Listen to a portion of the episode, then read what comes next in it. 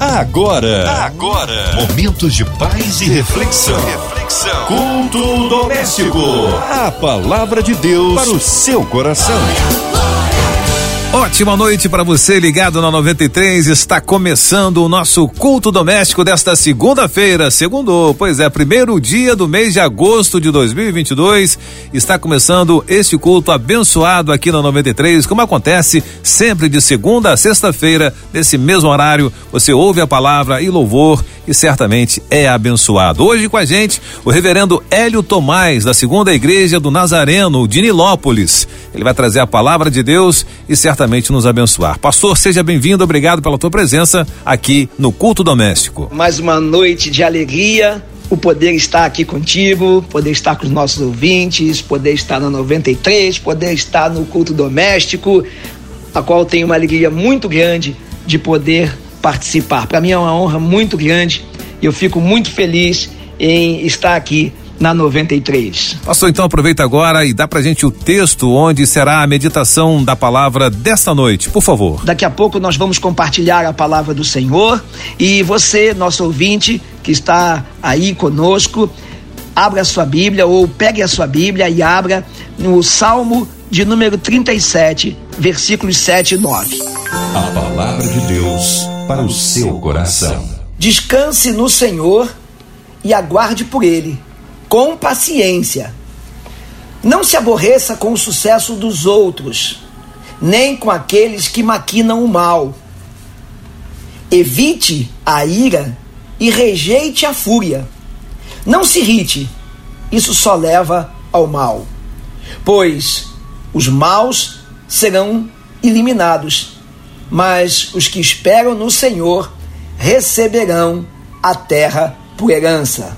Em algumas versões bíblicas, cita o justo e o ímpio, e o contraste que pode haver entre a prosperidade do ímpio com as aflições do justo. De certo que talvez já tenha passado na sua cabeça, na sua mente, no seu pensamento, a seguinte pergunta: por que é que os perversos, os ímpios, eles têm prosperado? Talvez com ênfase em uma pessoa, em um caso específico, ou em alguns casos que seja de seu conhecimento. Uma vez que também naturalmente é feito uma comparação com aquilo que você ainda não conseguiu, aquilo que você ainda não conquistou, tendo vivido uma vida justa.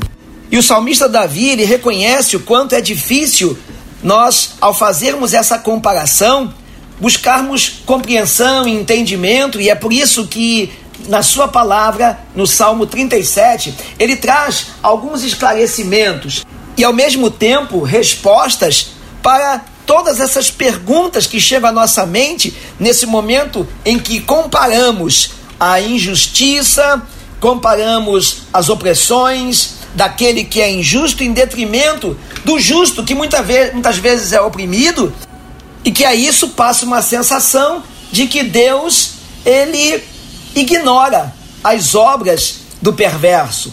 Mas o salmista Davi, pelas respostas que ele nos concede, em primeiro lugar, ele nos mostra que ele está atento a todas as aflições do justo todos os anseios do seu coração, tudo aquilo que está dentro dos planos do justo, Deus não abandona. O Senhor está atento. Guarde isso. Na palavra do mesmo salmo, o salmista diz: O Senhor conhece os dias dos retos e a sua herança permanecerá para sempre. Não serão envergonhados nos dias maus, e nos dias da fome se fartarão mas os ímpios perecerão e os inimigos do Senhor serão como a gordura dos cordeiros, desaparecerão e em fumaça se desfarão. Isso quer dizer que Deus sustenta os justos. Apesar das dificuldades que eles enfrentam nessa terra, Deus é quem supre todas as suas necessidades. Por isso, Davi disse: melhor é o pouco do justo que a riqueza de muitos ímpios. Está lá no versículo 16 desse mesmo Salmo 37. Por isso que as riquezas dos ímpios estão fundamentadas em suas próprias forças, na força do seu braço, no seu egoísmo, no engano, na defraudação. E aonde isso produz uma prosperidade permanente? É isso que você deve avaliar. A prosperidade do ímpio é momentânea, mas a prosperidade do justo é permanente. E quem dá sustentabilidade ao justo é o Senhor, porque o Senhor, ele é provedor de todas as coisas, ele cuida de nós, ele sabe também a medida certa daquilo que nos é produzido pela obra das suas mãos, pelo seu poder, mediante aquilo que ele conhece acerca de cada um de nós.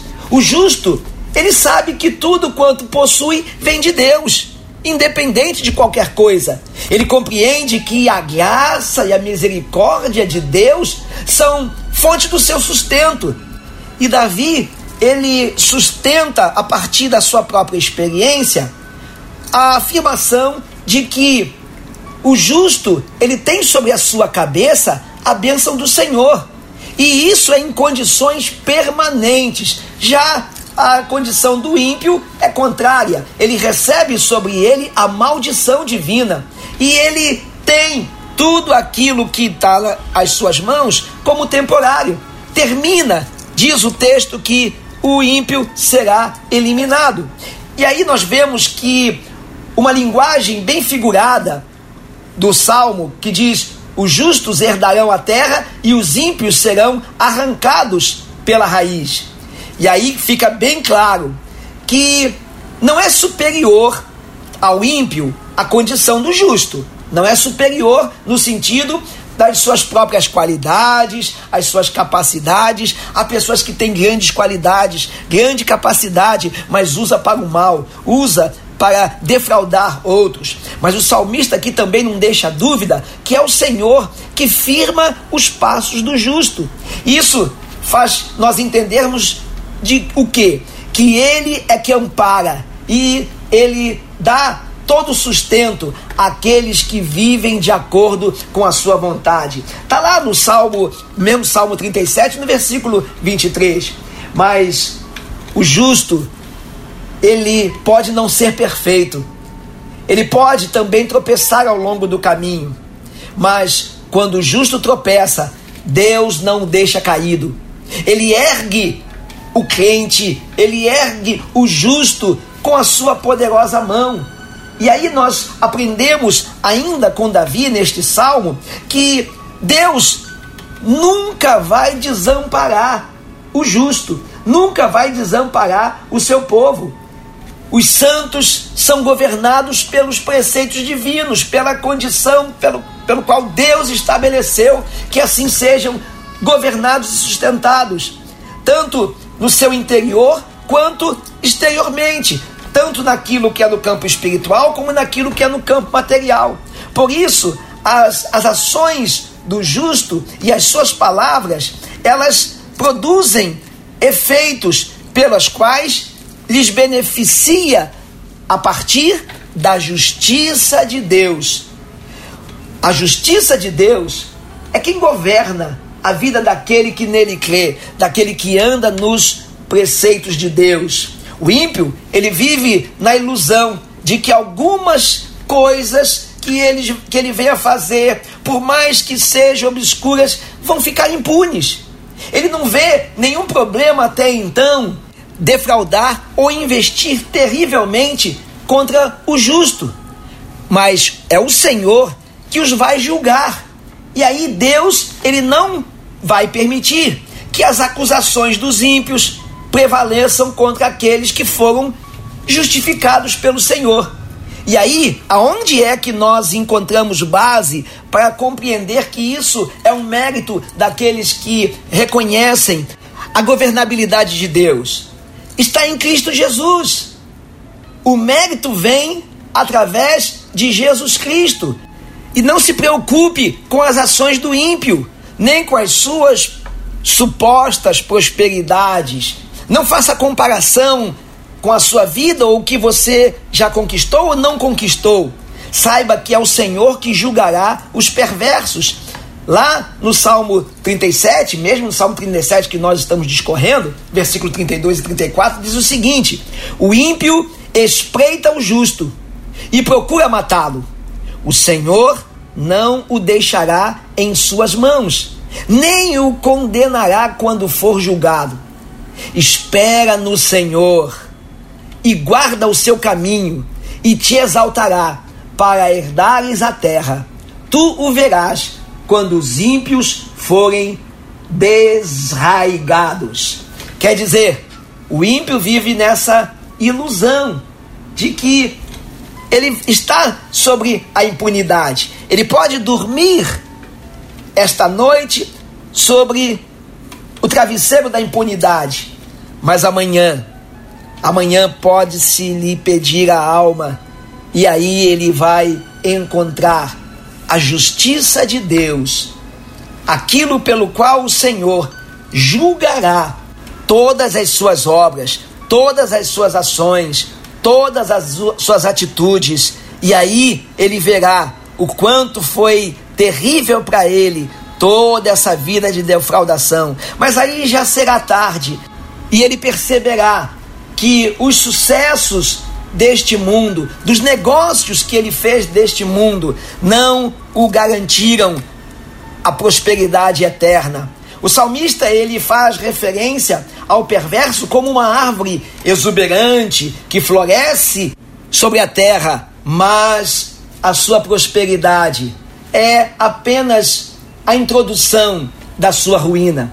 Quando o juízo de Deus for derramado sobre o ímpio, nada mais lhe sobrará. Irão querer conforto e não encontrarão. Por isso, tenha cuidado quando avaliar a sua condição com a condição do suposto injusto ou ímpio próspero. Saiba que a você o Senhor tem reservado as melhores coisas, inclusive neste mundo terreno. Você não precisa fazer comparações para poder justificar as coisas que você almeja, as coisas que você alcança, ou até mesmo as coisas que você está passando, as aflições, as traições, as angústias, com aquilo que no seu senso de justiça, pode estar sendo apontado para outra pessoa que causou dano, que te tirou algo, que te defraudou algo, que impediu que você fosse próspero em alguma área da sua vida por ter agido de forma contrária a você. Saiba que a palavra de Deus diz nos versículos 1 e 2: Não se preocupe com os perversos, nem tenha inveja dos que praticam mal, pois, como o capim, logo secarão, e como a grama verde, logo murcharão. Então cuide-se para não ser tentado pelo injusto nas comparações do que possa ser a sua prosperidade, para que você venha, de alguma forma, mediante a sua natureza humana, ser levado a um ato de inveja ou a praticar o mal. Não deixe que isso entre no seu coração. Antes, como diz o versículo 13, 4, confie no Senhor e faça o bem, e você viverá seguro na terra e prosperará.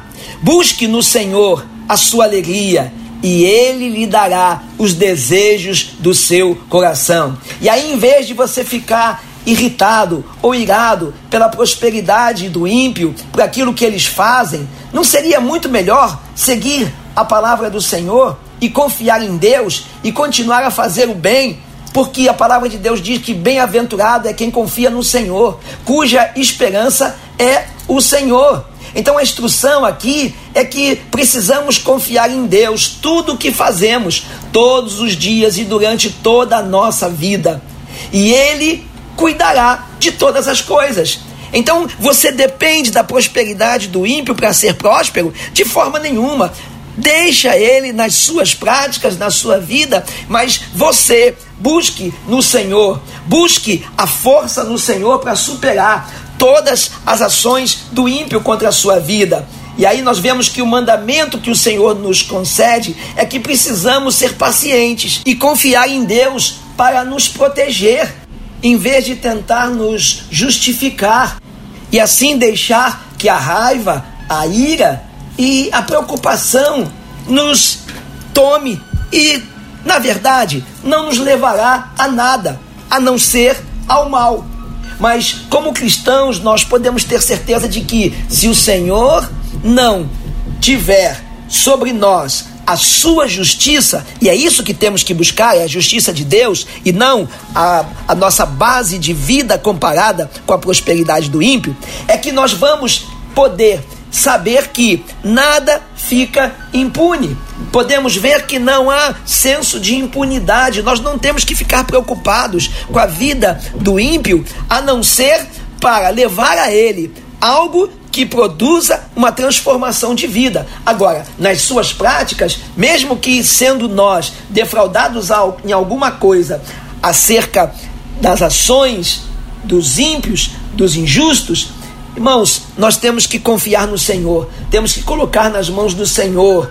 Nós não não precisamos acertar contas com eles, porque haverá o dia do julgamento, o julgamento quando tudo será revelado e a sentença será passada. Está lá em Apocalipse.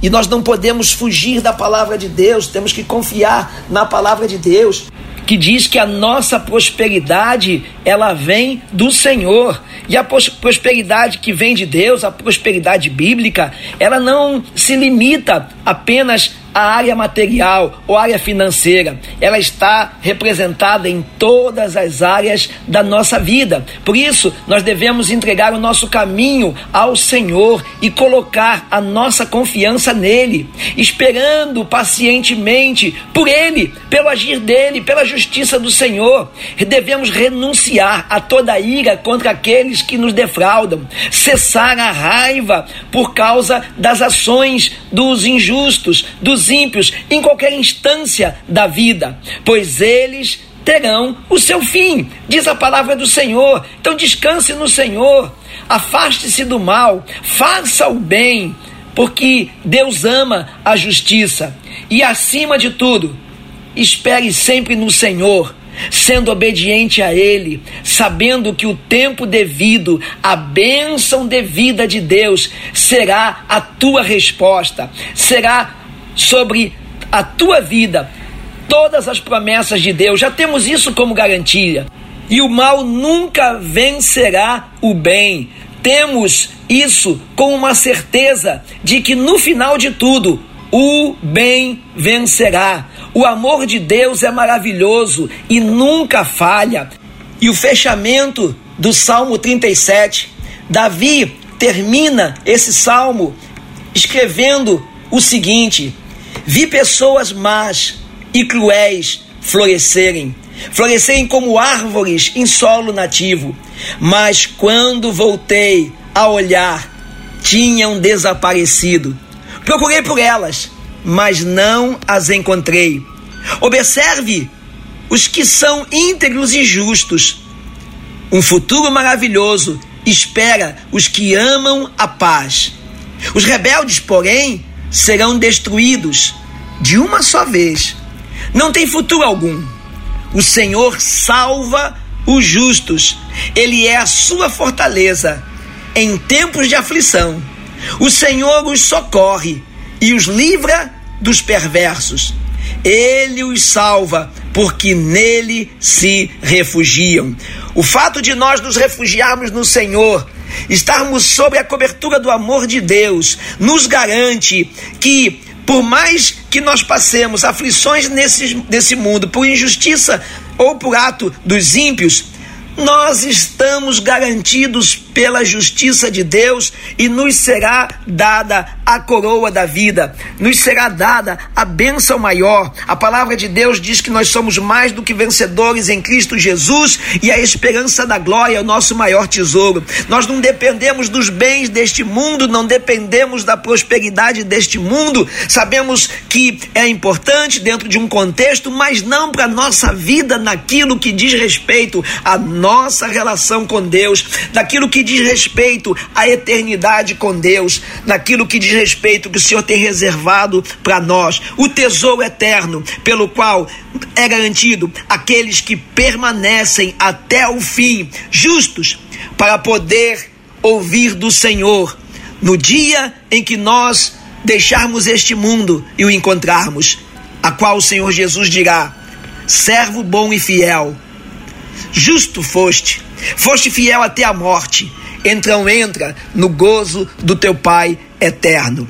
Vale a pena ser justo, vale a pena ser íntegro, mesmo diante dos sofrimentos de assim o ser.